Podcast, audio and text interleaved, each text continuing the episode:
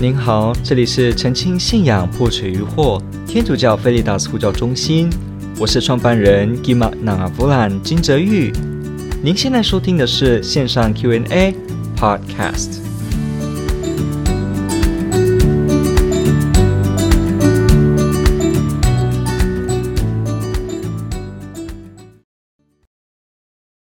今天第一个问题呢，他问到的是有关基督的受难。他问到是基督的受难如何救赎罪人？赎罪 atonement 的是什么样的原理呢？好，这个问题也问得非常有意思，因为我们常常会说耶稣基督是我们的救世主，他是拯救我们的主。比方耶稣这个名字本身就是拯救的意思耶稣啊拯救的意思。那耶稣拯救我们，但是我们常常会问说他是如何拯救的呢？我们常常基督徒会在口语的时候会表达说。天主耶稣基督为了我们牺牲性命，在十字架上流血，然后呢，使得我们能够恢复跟天主的关系，我们的就可以免于地狱或者免于永久的罚，或者说我们可以得到天主的生命，而不在死亡跟罪恶之中盘旋。我们会听到很多类似的话，或者说，呃，耶稣是救世主。不过，很多时候，我们没有信仰的人呢，他会直接问一个问题，就是那什么叫做拯救呢？什么叫做救赎？怎么样子才叫做拯救呢？如何的救法呢？我今天受伤跌倒，那我脚上有伤口，那这个时候如果我去保健室擦个药，那这样也是一种恢复治疗疗愈的方式。不过，我们从这件事很好了解，贴个包扎，然后涂个这个优点，可能啦，今年已经有的没有用优点了。然后呢，做消毒，然后做纱布。但是，那耶稣基督这个部分如何说他拯救我们大家？所以，对于这个问题，常常有些时候我们会误解，或者我们不太了解这个原理。可能我们很习惯的说耶稣是救主，但是对于一个怎么样的救法？可能我们因为很习惯，所以我们有时候很少去了解它背后的原理，所以我们在跟人家解释的时候，人家就会一直卡在那个点，说：“那怎么救？什么样的救法呢？耶稣一个人死了，为什么会影响我呢？一个人的死会跟我的生命状态有什么关联呢？不是每天都有人在路上车祸或者是临终死亡吗？那这样子怎么可能会跟我有关系呢？如何去接受耶稣呢？所以这几个问题都问的蛮好的。那呃，首先要先知道一个对于救赎。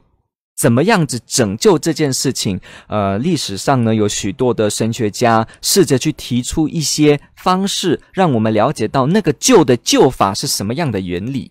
那其中有一种很有名的是，可以说在 Reform Tradition，在所谓的加尔文继承他精神以及其神学思想分支出来的所谓的改革中里面呢，很有名的，基本上都会讲的一个理论叫做 Penal Substitution 叫做所谓的罚的救赎理论，或者有的会翻译叫做代替受罚的理论。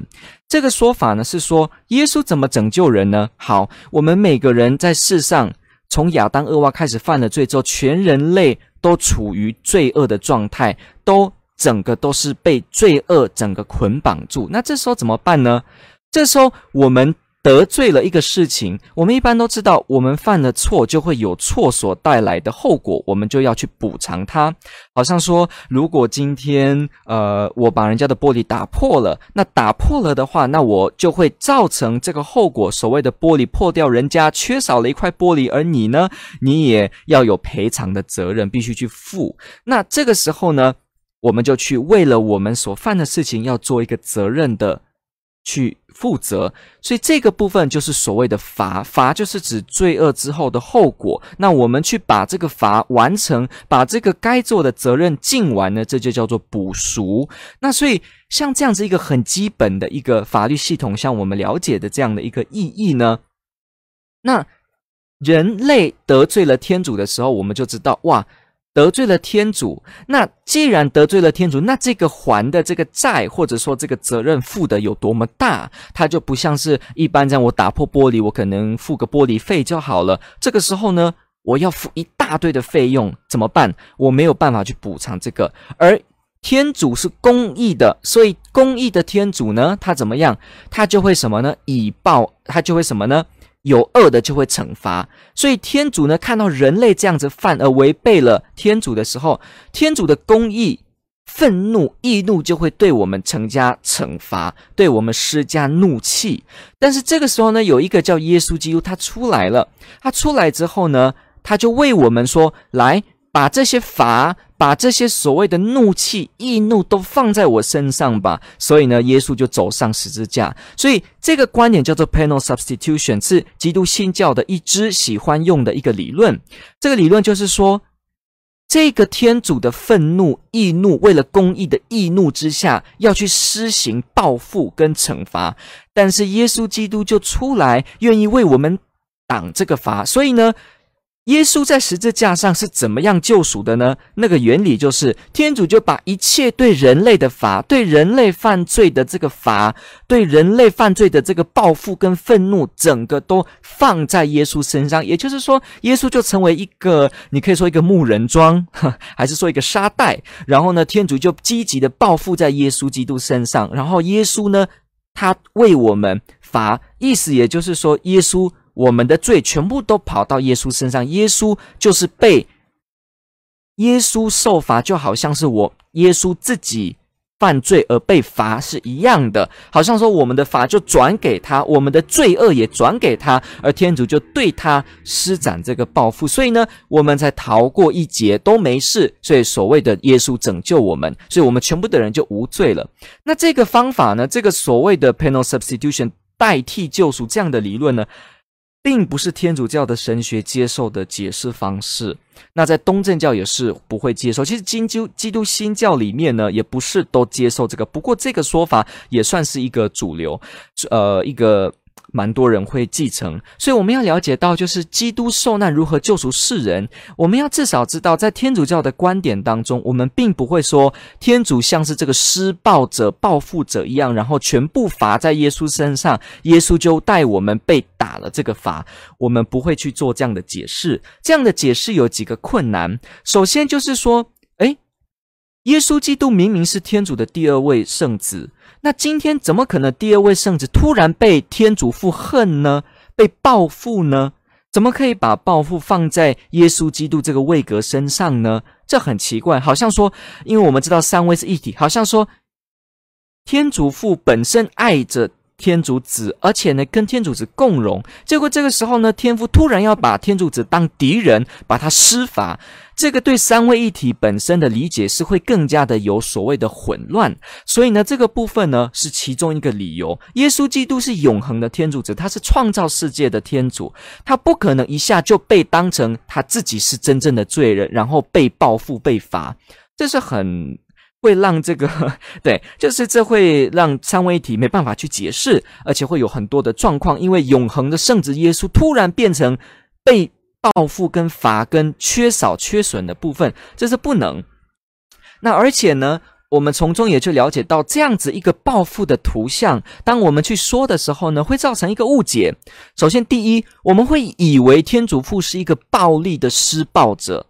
那这个呢，这样的形象的表达呢，不会很健全的表达天主。我们知道若望一书说天主是爱，当然我们从圣经也看到天主的公义。不过我们要清楚了解到。当我们看到圣经的内容说天主的报复什么，他会追三代到四代，还有看到所谓的天主后悔了，天主怎么样易怒，天主的怒火。当我们看到这几个词句的时候呢，按照圣多玛斯呃神学家的意见，当然也不只是他，我们也要了解到一件事情：所谓的圣经当中的这些词句，我们不可以直接对等过来说，把天主愤怒这件。事这句话直接当做我们一般人在家里跟同学、跟朋友之间的愤怒来做等号，这是不可以的。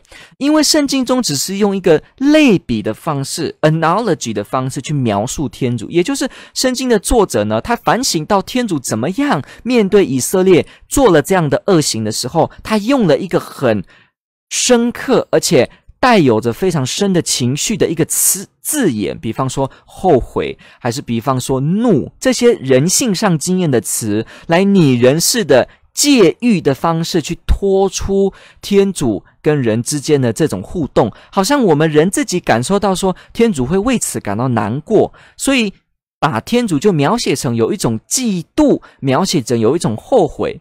可是这样的说法呢，本身只是一种类比性的，你不可以直接认为说，好像呃天主呢，直接就像我跟我的朋友，我嫉妒我朋友一样啊，所以天主是嫉妒，是这样子的嫉妒，跟我们人的嫉妒是一模一样的。这个说法是严重的误解。因为天主不需要嫉妒，嫉妒就表示有缺乏。我有缺乏，我知道我不够，而你有，所以我嫉妒你。但是天主是完全圆满的，他完全丰盛，他就是美善的本身，没有任何缺损。所以天主本身不能够说我还嫉妒或羡慕谁，或者说我本身后悔，好像天主的旨意呢出了状况。没有办法，天主完全的圆满，他不会有这样子的困难或缺损。所以，其实圣经的用语当中去描述说天主怎么样易怒的时候，我们也要知道，它是一种拟人式、类比式的用法，不可以完全的把它等同于说，好像我们一般人的这种怒气一样，好像说今天有人杀了我，而我呃杀了我的父母，而我突然暴怒的去杀了他，而我们说这个完全跟天主。在旧约行动当中的表现是一模一样的，这是一个很严重的误解。所以，当我们说“诶，天主不是公义的吗？”对，但是我们说天主是公义的，所以天主会对犯罪的人去施行这样子的报复，才可以满全公义。当我们理解这样的话的时候，我们也要稍微小心踩个刹车，因为某个程度上，对，天主是公义的。但是这个公益本身也不是我们说的，好像一般我们人类用的“公益”这个词。今天正义 （justice） 这个想法，在今天的哲学上或今天的许多领域上，也本身。可以说还在模糊当中，不断的在有各项的理论在讨论。所以，当我们对这个概念也不是完全清楚的时候，我们也直接说那等同于天主的话，也还是会有很多方面的困难。所以，就算我们说天主是公义，但我们也要知道他的公义是超越我们想象能够思量得到的这种的公义。当然，这个意思并不是说人类想的公义一点都用不在天主身上，也不是。毕竟天主还是创造了我们的理智，我们的思考也是来自于他。不过我们要知道的是，天主的部分还是有所超越，这是我希望我们要记得的。所以，我们说天主的公义、天主的法，我们不能直接理解。所以。有些时候，这个代法的救赎理论就会让人以为说，哦，天主就是一个暴富的暴怒者，所以把天主描写成是一个严厉跟如此可怕的一个父亲。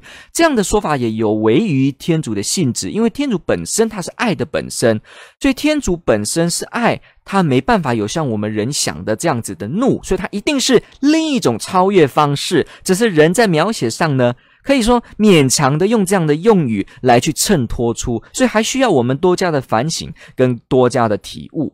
那所以这个部分，我们说救赎的这种理论，如果耶稣是在十字架上直接打，会让人也对天主的图像产生一些不健全或者一些误解。再来还有一个部分就是说，呃。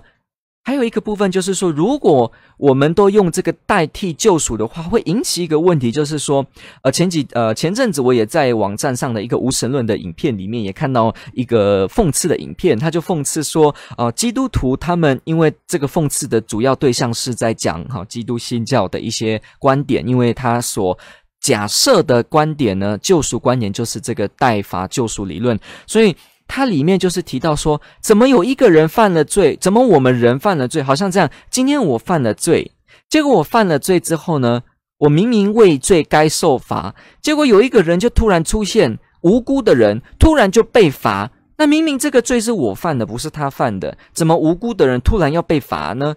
那这样子被罚罚罚完之后，我就莫名的没事了。那这样我怎么为自己负责呢？那这样久而久之，我不就会逃避心态、侥幸的心态吗？所以耶稣基督为我们拯救，我自己不用为我的罪过做任何的负责，这似乎免很难让我们了解公义这件事情。那我不就很轻松的觉得脱罪吗？基督信教用所谓救赎代罚理论呢，常常就会比较偏向这样的解释。那天主教不用这样的解释，确实我们人犯了罪是我们自己的罪，所以耶稣为我们罚，但是他并不是把我们的罪拉到耶稣身上，然后耶稣变成罪人，因为耶稣一直都是无辜的，他是真正无辜的人，真正无辜。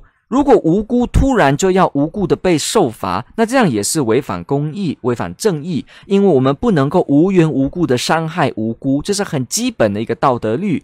那如果耶稣本身就是纯然无辜，就是圣洁的，他突然就无辜者要这样子被罚，而且就完全他自己就是罪人本身的话，那我们也会好像侥幸的心态脱罪。那耶稣的部分呢，他也会变成无辜者，突然的呢就。成为无辜者被不无辜的方式对待，所以这个本身在本质上呢是很困难的。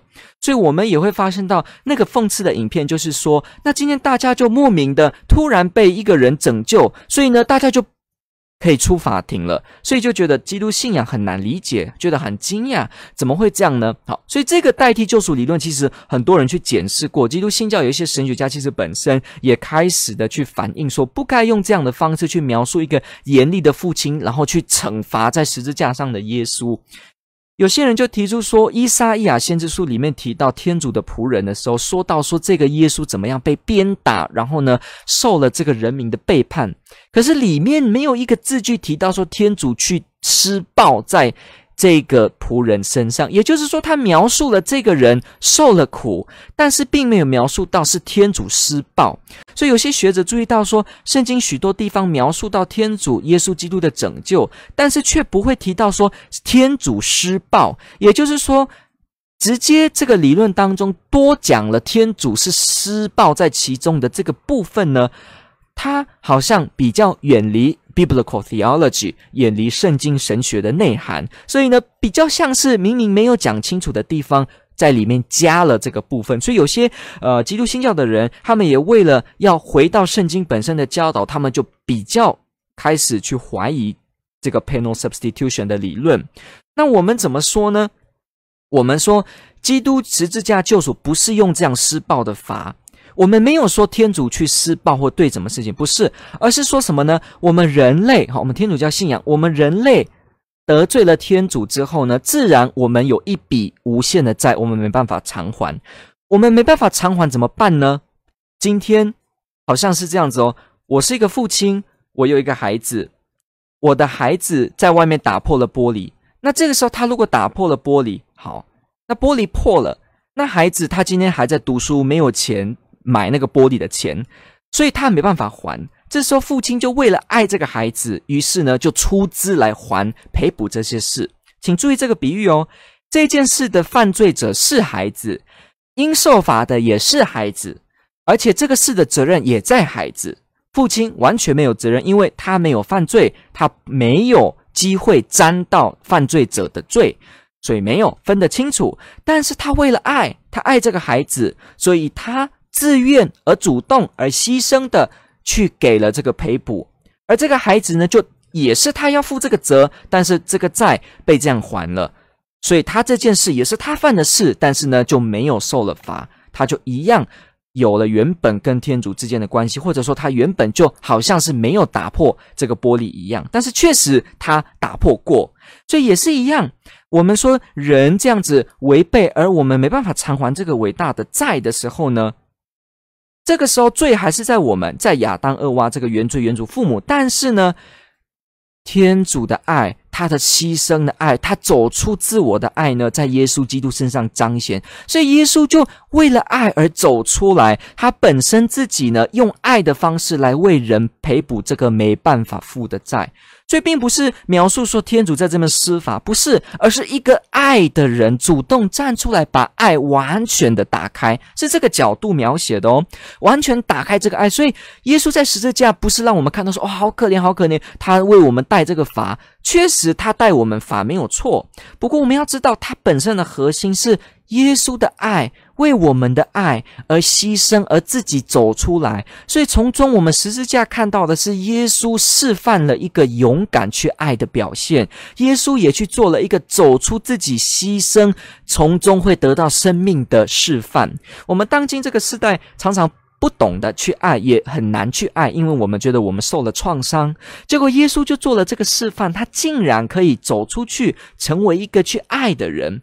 他走出去，成为一个爱的示范，让我们人就可以发现，原来爱是这么一回事。原来爱不像我们想象中，好像是这么辛苦、这么困难、这么难以理解的。原来爱还能够如此的有希望。所以耶稣给我们的是一个能动的动力哦。耶稣走出来，走出自己这爱的界限，为我们做的这个牺牲，他示范了爱的力量，也让我们发现到爱的能动力、爱的主动、爱的无坚不摧。所以我们会发现到一件事情：耶稣是用这样的爱的方式为我们人赔补。所以天主教会在讲这个所谓的救赎罪恶的这个罪人的理论的时候，确实是亚当夏娃犯，确实是人。但是是天主的爱来为我们，而他自己牺牲去做这件事情，他自己愿意去把这个人所犯的罪拿来在其中所需要做的责任呢去偿还，所以是一份爱情的礼物，用 sacrifice 牺牲这个礼物。你看我们在人类的经验当中常常会这样子，我为你，比方我为我的爱人好了，我为我的女朋友，假设哈。我爱你，所以我牺牲我的时间陪伴你，牺牲哦，让我自己的时间成为你的时间。这个表示什么？表示我把自己给了你，给予的爱。但是从中我正在付出我自己，但是这表示的是我给你的一份礼物。所以也是一样，古代的民族当中，祭献或者牺牲，常常也是一样啊。我守斋，我刻苦，我让我的生活。朴素平淡一点，而我希望呢，这个部分展现出我愿意和好的决心，求天主，求天神。怜悯我，怜悯我跟我朋友的关心，怜悯我的罪恶。所以这是一个赔补的表现，这是一个表示爱的一个礼物。我们人类都有这样的事情，牺牲的经验。一个人不会为爱而牺牲，这个人没有真正的爱情，也是一样。所以当我们说牺牲，这是人类都懂的语言。而我们人犯了这些事情，软弱之后呢，耶稣基督就在这个我们了解的语言、我们明白的这个牺牲的道理之下，他本身做了最崇高的示范，将自己。为爱而牺牲，而把自己给出来，所以我们从中就可以发现到，原来基督救赎的这个部分是爱，是让我们没办法还的部分，他来为我们。而为什么天主的耶稣基督的这个十字架上的这个爱的自我牺牲的祭献，为什么本身不像一般我朋友或路上的人死掉是一样的呢？那是因为耶稣基督是天主本身，他是天主。圣子，所以他本身呢，能够去做这样子无限的债，他能够做得到，到因为这个事本身有人犯的时候呢，他就是得罪了天，得罪了完全无限者。所以自然只能用完全无限者来赔补，所以耶稣基督是完全无限天人间唯一的中保，only mediator between God and man。所以呢，只有耶稣基督能够完美的去完成这个爱的牺牲。这就很简单，好像我们说，如果今天这一面玻璃值一百万，那我拿二十万去去赔偿，这个怎么能够对得称呢？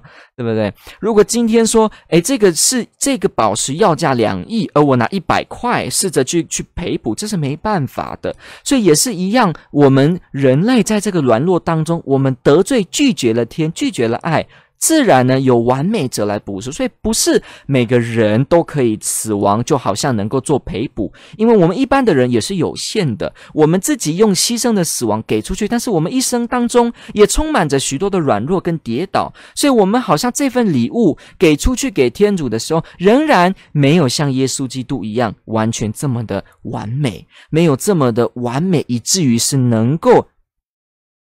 把完全无限的部分能够做扛起，所以耶稣基督这个部分，这个原理，我们就在这个地方稍微做一下说明。感谢你的提问，天主爱您。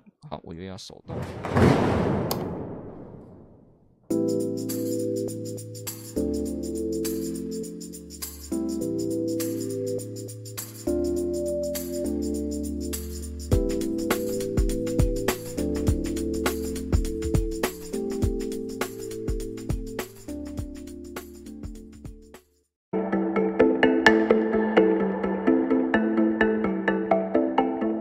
感谢您的收听。若您喜欢本系列节目，支持护教学与福传相关推广，欢迎来到我们的 FB 粉丝专业以及 YouTube 频道，点击订阅哦。也别忘了我们的 Podcast 频道的订阅哦。